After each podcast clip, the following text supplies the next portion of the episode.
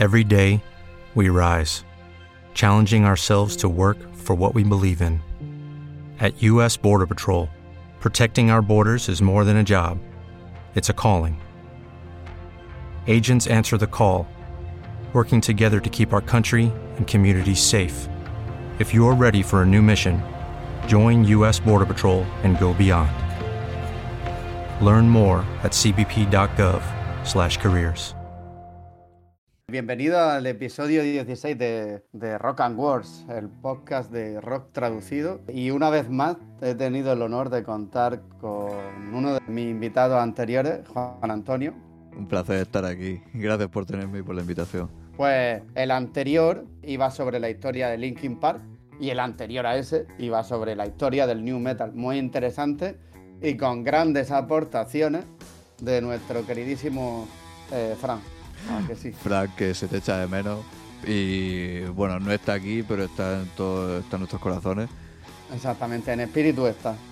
Pues en este episodio vamos a hablar de la traducción de, de Indien, su, el análisis de la letra y su traducción, su interpretación y su traducción. Como siempre, lo vamos a ir haciendo escuchando un trozo de la canción, luego yo voy a, voy a dar mi interpretación de esa estrofa y la traducción. Y luego Juan Antonio, si lo ve conveniente, pues intervendrá para aportar algo más. Sí, eh, yo iré interrumpiéndote conforme, conforme crea necesario y de forma muy abrupta.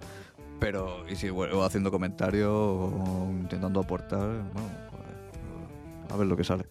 Exactamente, haciendo su papel para que esto no sea un monólogo, que aparte que la traducción es bastante densa, aunque no lo parezca, Indie no es solo una canción de me cago en la hostia, eh, aunque transmita mucha ira, ¿vale? Juan Antonio, Tú cuando escuchaste la canción, aunque tú sabes inglés claramente, pero la primera vez que la escuchaste, ¿qué emociones dirías que te transmitía la canción en inglés? Bueno, pues la verdad es que em, rabia, sobre todo, pero bueno, también, a ver, es que tú me has mencionado las, emociones antes. Es para un poco demostrar que las canciones al final te provocan una emoción, incluso si no sabes, incluso si no conoces el idioma, ¿no? Entonces, en rabia ha acertado, por ejemplo. Sí, rabia, en frustración, en querer siempre eh, luchar por lo que te, por lo tuyo, pero aún así muchas veces el esfuerzo que tú le pones a las cosas eh, muchas veces poco proporcional a los resultados que se consiguen, en plan como impotencia, podría decir también. Impotencia en el sentido de no poder conseguir algo, ¿no? sí, no, no impotencia de que no se te levante. Que, tengamos que hablar esto, la verdad es que, en fin, pero bueno.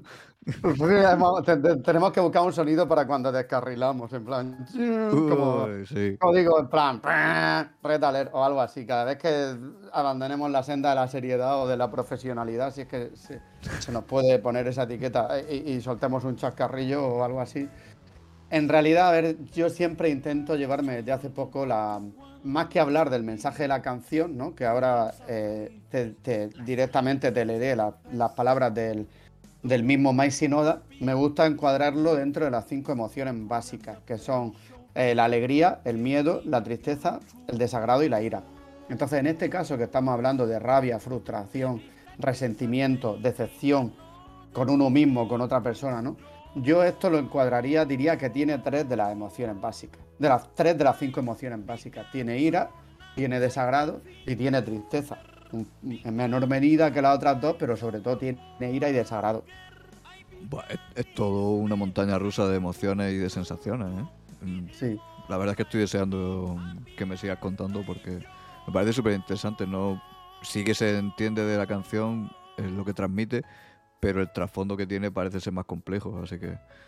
De hecho, mira, te leo antes de nada, te leo las palabras de Mike Sinoda, ¿no? Que dijo él sobre, sobre, sobre qué va la canción, porque eh, se piensa erróneamente que, que, la canción la escribió, no la escribió, no, se piensa que Indien va sobre los traumas de Chester Bennington durante la adolescencia y es incorrecto, porque para empezar esta canción el autor es Mike Sinoda y a Chester Bennington no le gustaba esta canción, de hecho estuvo a punto de de retirarla como single porque era el único en el grupo que decía, no me gusta esta canción.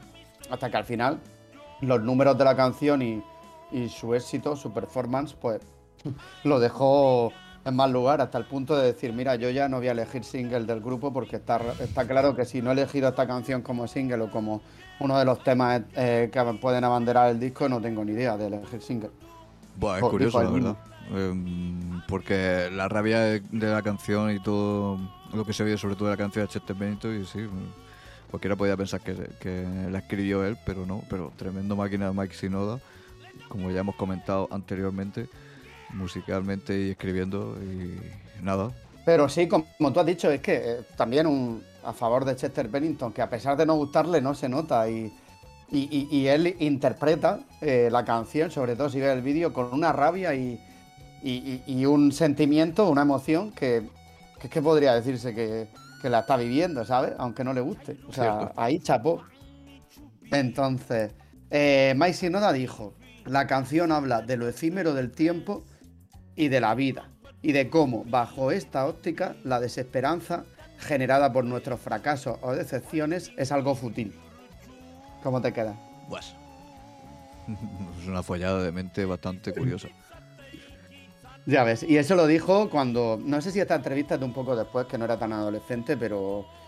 Pero vamos, él dijo también en una entrevista que encontré yo por ahí por YouTube que la hacían a él. Dice que para el Mike adolescente, la canción hablaba de este tema universal, filosófico, ¿no? Pero sin dar ninguna respuesta. Eran como adolescentes que querían expresar cómo se sentían en aquella edad pero sin dar respuesta a nada, como diciendo, queremos expresar esto, pero no tenemos la solución para este dilema o este problema, o como quieras llamarlo, o esta cuestión. Y de hecho, dijo él, eh, no queríamos escribir sobre cosas tipo te parto la cara, estoy cabreado, que era muy un poco el espíritu del new metal de aquella época, ¿no?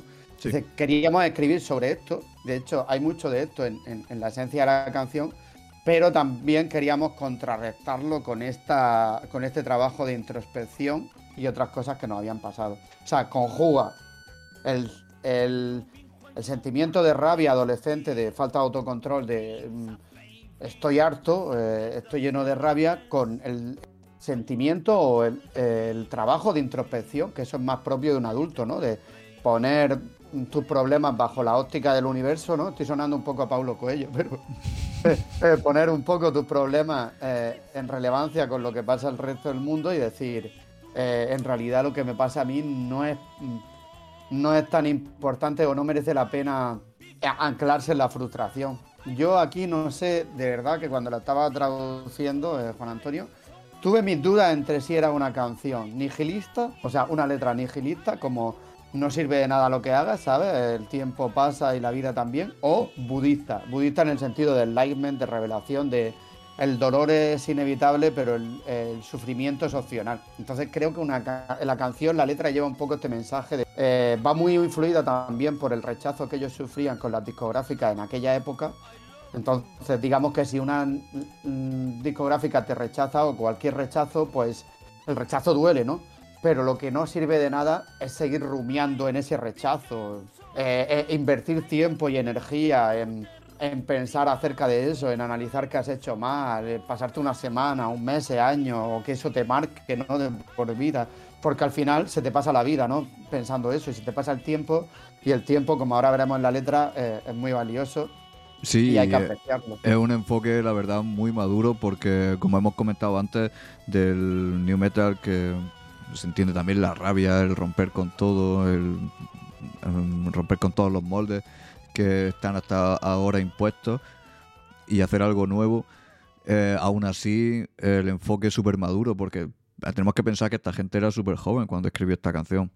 Exacto. Y, entonces una cosa muy adulta el hecho de decir, mira, no merece la pena estar cabreado y estar em, dándole vuelta a la cabeza con cosas que han pasado y porque al final se hay que seguir adelante. Es un, nihilista, podría decirse que sí. Y esto también me parece que tiene que ver bastante con filosofía de Morty, no, de Ricky Morty, de, de Rick Sánchez, de todo, no importa, siéntate, ve la tele cósmica o intrauniversal, porque nada importa realmente.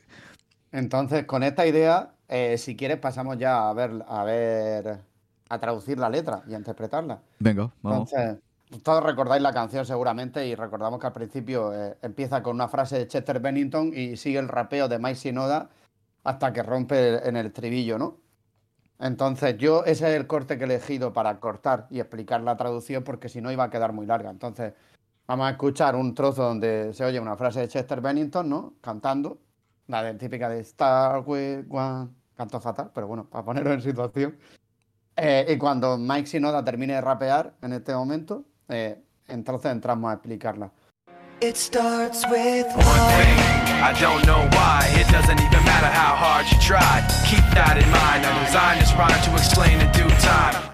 Esta estrofa en realidad es un poco spoiler de, de la canción, porque lo lógico sería que en la primera estrofa te hablase un poco del tema, pero no, no te diese la idea general, ¿no? Pero sí te la da. Aquí digamos que la explicación sobre esta estrofa es lo que acabamos de deciros, porque la, la estrofa está anticipando el ánimo o la filosofía de la canción, la idea general. Esa frustración, esa decepción, esa desesperanza, ese sentimiento de impotencia, al final da igual, da igual tu frustración, porque luego va a ser una, una minucia comparado con el paso del tiempo. Entonces, digamos que viene a decir el mensaje este un poco negativo, pero da igual lo que hagas por conseguir algo, porque no importa. Sí, la verdad es que es bastante significativa de, por dónde van los tiros de la canción, ya de primera. Exactamente. Eh, da igual lo que te esfuerces. Entonces, yo lo he traducido como. Vale, aquí en inglés dice. One, eh, y, start, este start with one thing. One thing lo diría My Sinoda. O sea que la traducción literal sería. Eh, empieza con una, una cosa. Pero yo así me ha parecido muy raro. Y yo la traducción semántica, bueno, que no voy a hacer la cantable, solo he hecho la cantable en el estribillo, pero yo aquí el cosa lo he cambiado por voluntad. Entonces sería, empieza con la voluntad. La voluntad, no sé por qué, ni siquiera importa cuánto te esfuerces. Tenlo en cuenta, he creado estas ritmas para explicártelo a tiempo.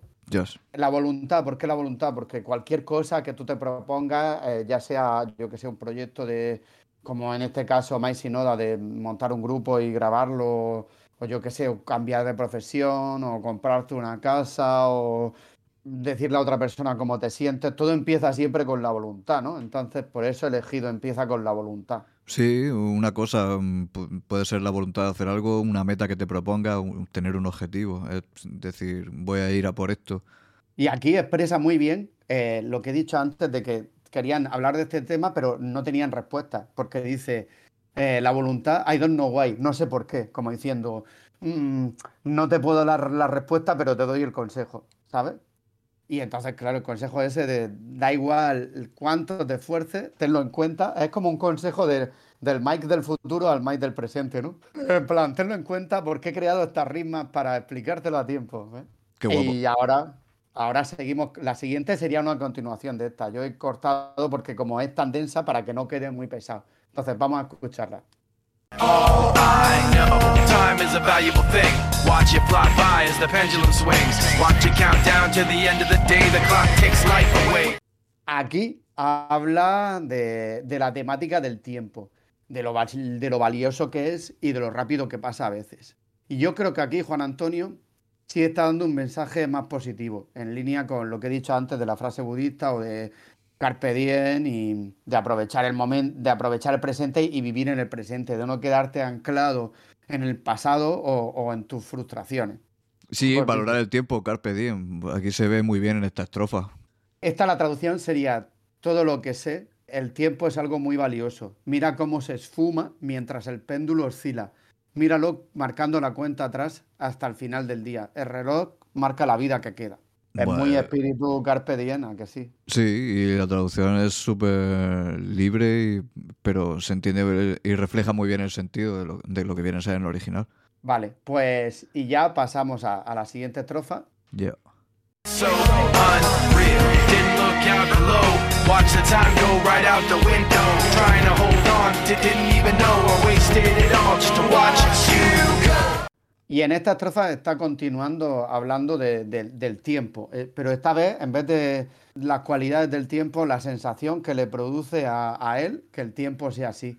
Digamos que está expresando la sensación de que pase tan rápido, con esta frase de It's so unreal, como que le parece algo poco creíble, inverosímil, irreal. Ese It's so unreal expresa esa sensación que le produce a él de cómo es posible que el tiempo pase tan rápido. O yo creo, o, a lo mejor cómo es posible que después de todo el esfuerzo que he hecho no, haya, no sirva de nada, ¿sabes? Puede ser ambas cosas. Y en los dos últimos versos vuelve a repetir otra vez la idea de no malgastar el tiempo en algo efímero, el no dedicarle tiempo a la frustración. Esto traducido sería, es tan poco creíble, tan poco creíble, ni siquiera le presté atención. Mira cómo el tiempo se escapa por la ventana. Intenté aguantar, pero ni siquiera sabía que estaba malgastando el tiempo solo viendo cómo te ibas. Creo que es lo que subyace, los motivos, las razones que hay detrás de algo. Esta expresión, cuando me puse a buscarla, descubrí que era una expresión de la Marina que es la que utilizan cuando bajan el periscopio del submarino para ver lo que hay debajo de la superficie. En ah, inglés sería lookout, below. Entonces tiene sentido lo que tú has dicho. Tampoco creíble, eh, ni siquiera me paré a pensar lo que subyacía detrás de esto, pero claro, se queda muy largo.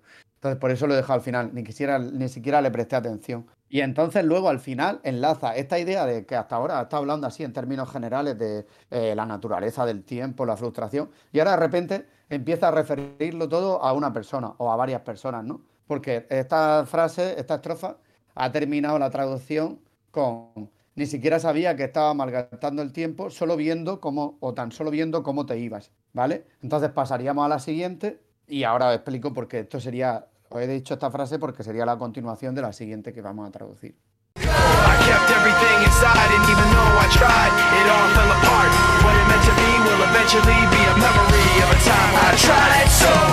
Aquí sigue la reflexión anterior de no malgastar el tiempo y puede ser, eh, en este caso, eh, una relación u otra cosa, como por ejemplo los rechazos que recibían de las discográficas, puede estar hablando de esto. Y al final de la estrofa habla de que esta manera que tenía él en aquel momento de pensar o de actuar o incluso de sufrir, ahora es solo un recuerdo de aquella época, que puede ser un recuerdo doloroso si lo tomas desde la perspectiva de, del dolor y de la rabia, un recuerdo doloroso, o puede ser un recuerdo simplemente neutro, de como que ya ha superado ese dolor y ahora simplemente es un recuerdo más de su vida. Entonces, la traducción sería, ¿cómo te ibas? Me lo guardé todo dentro y aunque intenté que no, al final todo se derrumbó lo que fue para mí entonces, con el tiempo será un recuerdo de una época en la que me esforcé tanto. Y aquí enlazaría con el estribillo. Aquí lo que tú dices, que parece que está hablando de una persona, un grupo de personas o en general a gente que no confiaba. Eso en, aquel momento parece ser que le daba más importancia a las cosas. Creo que lo ha reflejado bastante bien porque eh, en aquel momento le daban mucho peso a lo que a las opiniones de otra gente o de, o de, esta persona en concreto y luego llega un momento en el que dices, bueno, pues tengo que seguir adelante y en aquel momento era duro, pero mm, conseguí salir adelante. Y aquí hay una frase que me gusta, que es la, segunda, cuando dice en inglés, I kept everything inside, creo que aquí ahí habla de reprimir sentimientos o emociones, que parece que a veces eh, muchas personas piensan que reprimiendo una emoción consigues vencerla, por así decirlo. Y entonces, como, como dicen muchos psicólogos, las emociones no se reprimen, se gestionan. Cuanto más te lo aguantes, acaba todo explotando y saliendo por algún sitio. Exactamente, por eso me gusta, porque el párrafo, fíjate que en la traducción, bueno, eh, la frase sería, me lo guardé todo, me lo guardé todo dentro y aunque intenté que no, al final todo se derrumbó. O sea, se estuvo guardando tanto, tanto, tanto, que al final, por mucho que intentase eh, que no saliese, eh, acabó saliendo y con tal fuerza que, lo que destruyó todo lo que había, yo imagino, en emoción saliendo y, destruyendo como una bomba, ¿no? Todo lo que hay un en un radio de tantos kilómetros a la redonda. Entonces me parece muy ilustradora. Sí, eh, ir apilando sentimientos y cosas hasta que al final no se, no se sostenga. Y aparte es que hace un contraste muy interesante entre eh, esa frase, esa línea, ese verso con el siguiente. Este no está hablando de cómo eh, se reprimió tanto emocionalmente que al final eh, no pudo aguantar más y todo acabó saliendo.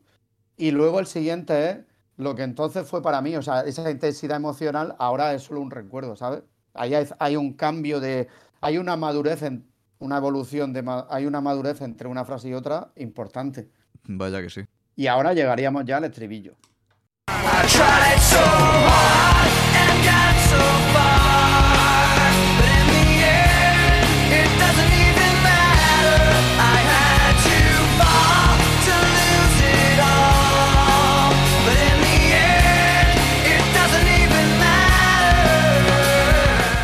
Y en realidad, una vez que sabemos todo lo anterior, el estribillo es muy sencillo, porque está retomando otra vez la idea de las frustraciones y que no sirve de nada quedarse anclado en ellas. Entonces sería, me esforcé tanto y llegué tan lejos, pero al final ni siquiera importa. Tuve que equivocarme para perder el control, pero al final ni siquiera importa. Esto, como digo, es traducción semántica, ¿vale? Porque, bueno, esta parte precisamente, si la tenéis traducida en el read de Instagram, si la habéis visto que en el, episodio anterior os dije que ya estaba listo. Entonces, si lo habéis visto, ahora mismo estará sonando diferente, pero digamos que yo doy la semántica primero para que entendáis el significado de, la letra sin, restricciones, sin las restricciones de la traducción cantable, y ahora después os daré la traducción cantable. ¿Qué te ha parecido este trozo, Juan Antonio? Creo que refleja muy bien lo que viene a ser eh, lo que dice el estribillo. Mm, son las ideas y los conceptos que, quiere transmitir y están muy bien adaptados.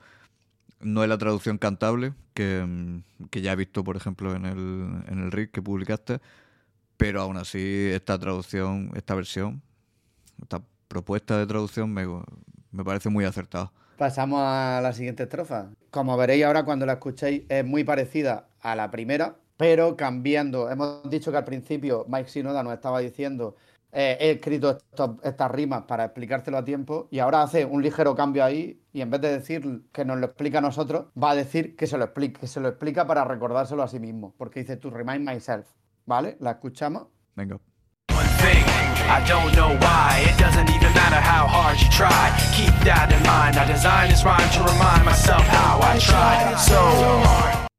Entonces, como decía, el, igual que la primera, pero con ese cambio. Entonces la traducción sería la voluntad, no sé por qué, ni siquiera importa cuánto te esfuerces. Tenlo en cuenta, he creado estas rimas para recordarme cómo me esforcé tanto. Sí, una, nota mental, cambiando un poco así. claro, no tiene mucha lectura, es como la otra, pero sí, una nota mental. Ya. Nota mental o mensaje de audio a ti mismo en el chat de WhatsApp. Eh, pasamos a la siguiente.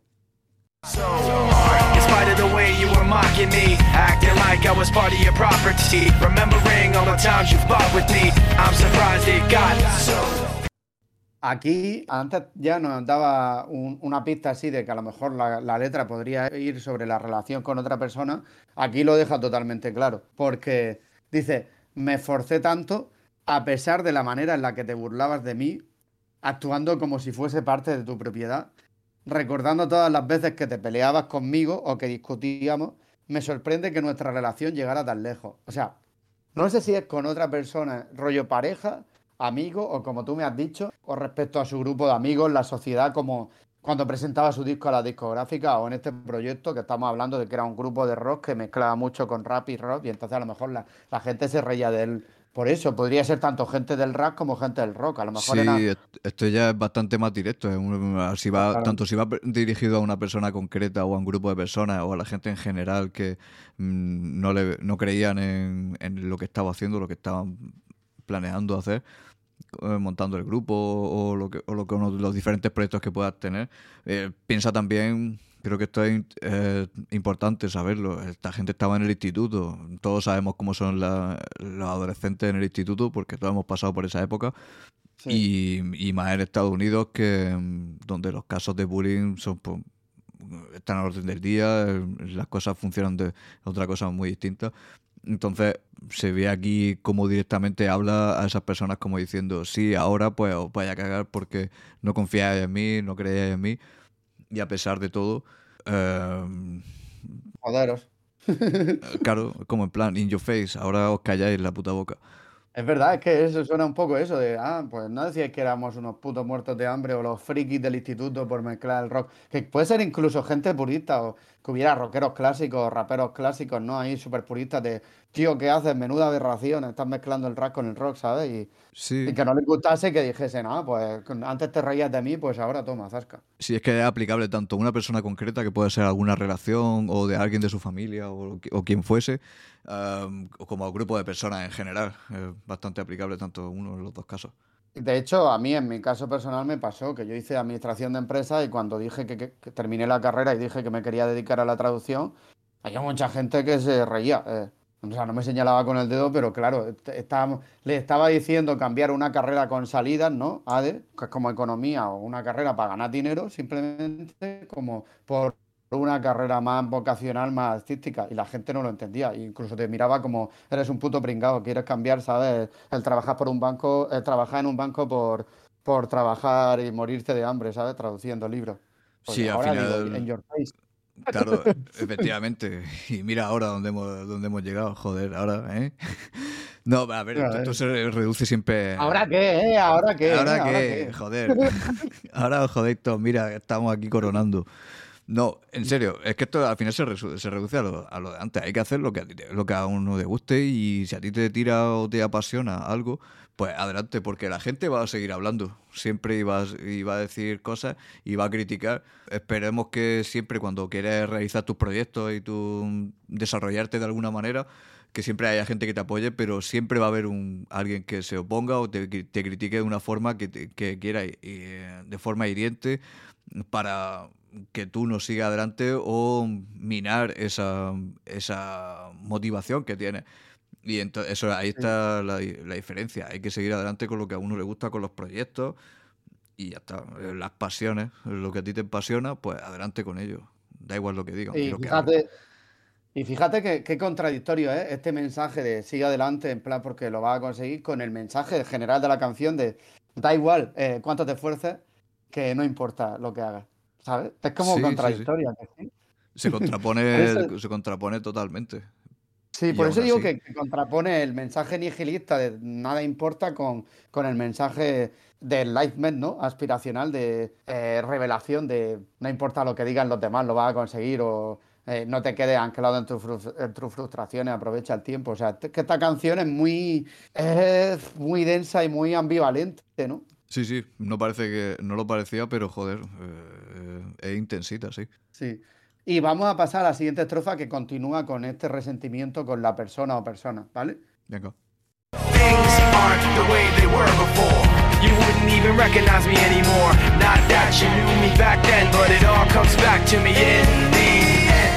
Aquí continúa con el resentimiento y le está diciendo a esta persona o a persona que él ya no es la él, Mike Sinoda, ya no es, que yo estoy suponiendo que la canción habla de Mike Sinoda, porque es más fácil decirlo así, ¿vale? Pero el protagonista de la canción eh, ya no es la persona que era. Que ha cambiado tanto que esta persona o persona ya ni siquiera lo reconocerían hoy en día. Y de hecho al final le suelta una puya como diciendo, tampoco es que me conocieseis antes. La traducción es, las cosas no son como, er, como eran antes, ni siquiera me reconocerías ahora. Tampoco es que me conocieses antes. Pero al final se trata de mí. Sí, aquí lo está diciendo bien claro, la verdad y muy bien reflejado. Vamos a pasar ahora a la siguiente estrofa. Venga, a ver.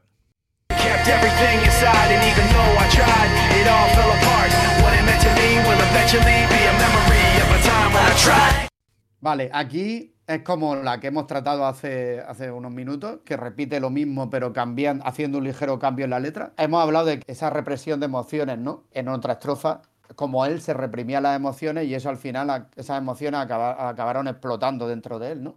Pues aquí cambia el sujeto. Entonces, la traducción. Al final te lo guardaste todo y aunque lo intenté, todo se derrumbó. Lo que fue para mí entonces, con el tiempo, será un recuerdo de, una época en la que me forcé tanto. Sí, porque igual que le pasó a él, le podría pasar a otra persona y precisamente por eso hubo ese sentimiento y ahora ese resentimiento. Y otra vez tenemos el estribillo, esta vez te voy a dar el estribillo cantable. Vamos a escucharlo. Venga.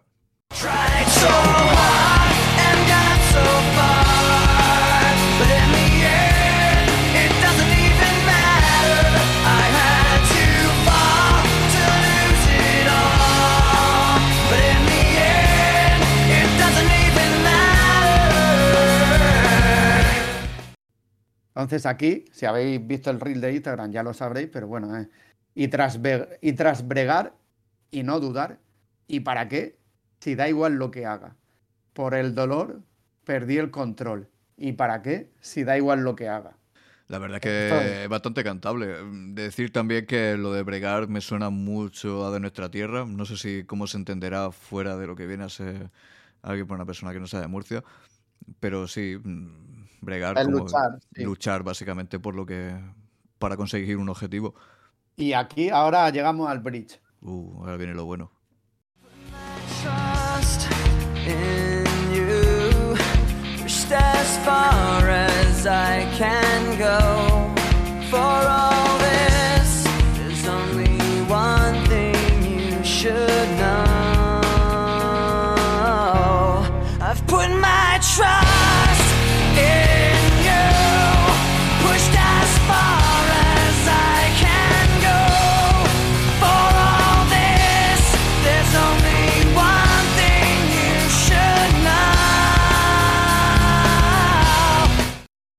De hecho, hemos reproducido las dos estrofas porque queremos que entendáis ahora las reflexiones que voy a hacer, porque fijaros que es una estrofa repetida, pero la primera parte está cantada muy dulce, muy melódicamente por Chester Bennington, y la segunda con una rabia que explota, con una voz new metal de me cago en todo, eh, que hace, hay un contraste, nada más que con la melodía, aunque no entiendas el inglés, o sea, aunque no entiendas el inglés, yo cuando la escuché, eh, te transmite eso, la calma al principio, que es un poco la vertiente de la canción Zen o de Enlightenment, de, o sea, el dolor inevitable, el sufrimiento opcional, ¿no? Pero por otro lado, el, la parte de, pues toma, in your face, eh, lo he conseguido, ¿sabes? Sí, es que la primera, la primera estrofa así es muy melancólica, con el piano así de fondo, muy suave, muy calmada, como en plan, es muy significativo.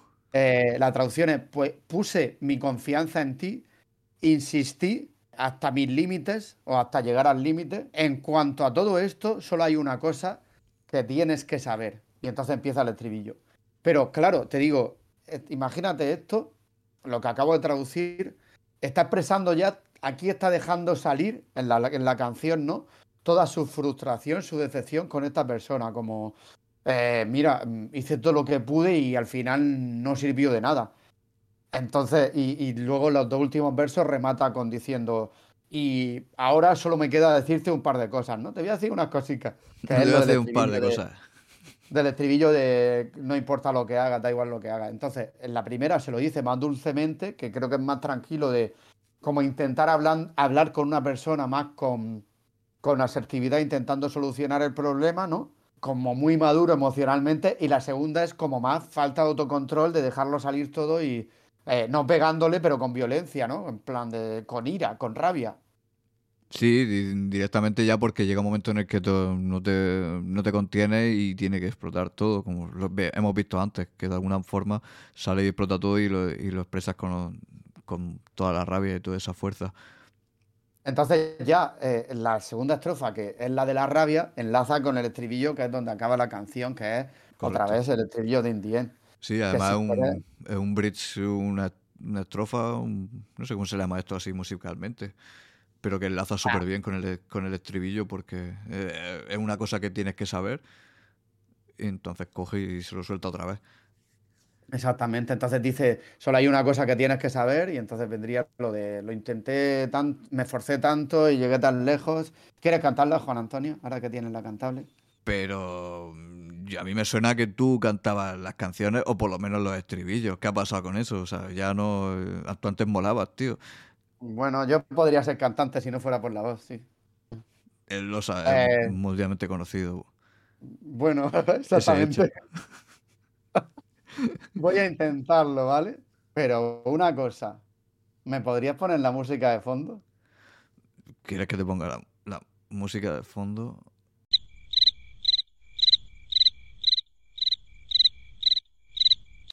Es la balada del disco. Que todas las canciones son mucho más, más cañeras que esta. De hecho, se lo dijo, se lo dijo Rod Delson. Eh, ahora mismo voy a tirar de memoria porque esto lo, lo, leí mientras me estaba documentando sobre la historia de la canción. y Mike Sinoda, eh, en el estudio ese que te dije improvisado, el estudio era una habitación sin ventana y sin puerta en un barrio de Los Ángeles, eh, hoy en día en plan de restaurantes caros y lujo y tal, pero que en aquel tiempo, palabras de más y Noda, ¿eh? Era el barrio típico donde están las prostitutas y los camellos pasando droga y tal. Y la escribió ahí, porque como compartía piso, quería concentrarse. Y para concentrarse, el único sitio que encontró era su estudio, es improvisado. Y pues ahí, pues en ese contexto es donde escribe esta canción. Y entonces, cuando se la enseña a Rod Belson, es cuando le dice, hostia, tío, estaba justo anoche pensando que necesitábamos una balada para el disco y la has hecho. Qué guapo, ¿eh? Vaya, vaya historia. Las cosas como son y de, de, de cuanto peor estás, te sale siempre lo más creativo. Exactamente, como sé que por las estadísticas de iVoox que nos escucha mucha gente en Alemania, que yo creo que, o en países germanos, y creo que eres el gran culpable, porque tú antes de ser colaborador escuchabas el podcast y, sé que lo has recomendado a gente de allí, alemana, que habla español. O sea que un saludo, por cierto, ya que estoy para tu amigo este, que también es fan del podcast. Eh, le, va, le, mucha ilusión cuando lo oiga. Y hasta aquí este episodio de Rock and Wars. Y esperemos que esto ha sido más largo que los anteriores, pero, pero claro, es que la traducción de la letra lo merecía. Muchas gracias, Juan Antonio. A ti por tenerme aquí, por la, por la traducción y la ocasión. Que tremendo trabajo y nada, espero que la gente siga escuchando tu, tu podcast. Yo por lo menos lo voy a hacer, recomendarlo, pasárselo a vuestros amigos quien quiera enterarse de lo que, lo que dice las canciones, esta es una oportunidad genial. Y aquí César es un profesional de la traducción que además le encanta y, le apasiona esto y lo hace con mucho con mucha pasión. Sí, pasión. Así que nada, nos vemos en la próxima. Gracias por escuchar. Exactamente. Gracias a ti por tu tiempo y a vosotros también que estáis al otro lado en vuestros auriculares o altavoz Bluetooth o lo que sea. Gracias también por vuestro tiempo, por dedicar tiempo a este podcast y por haber apostado por el rock and roll.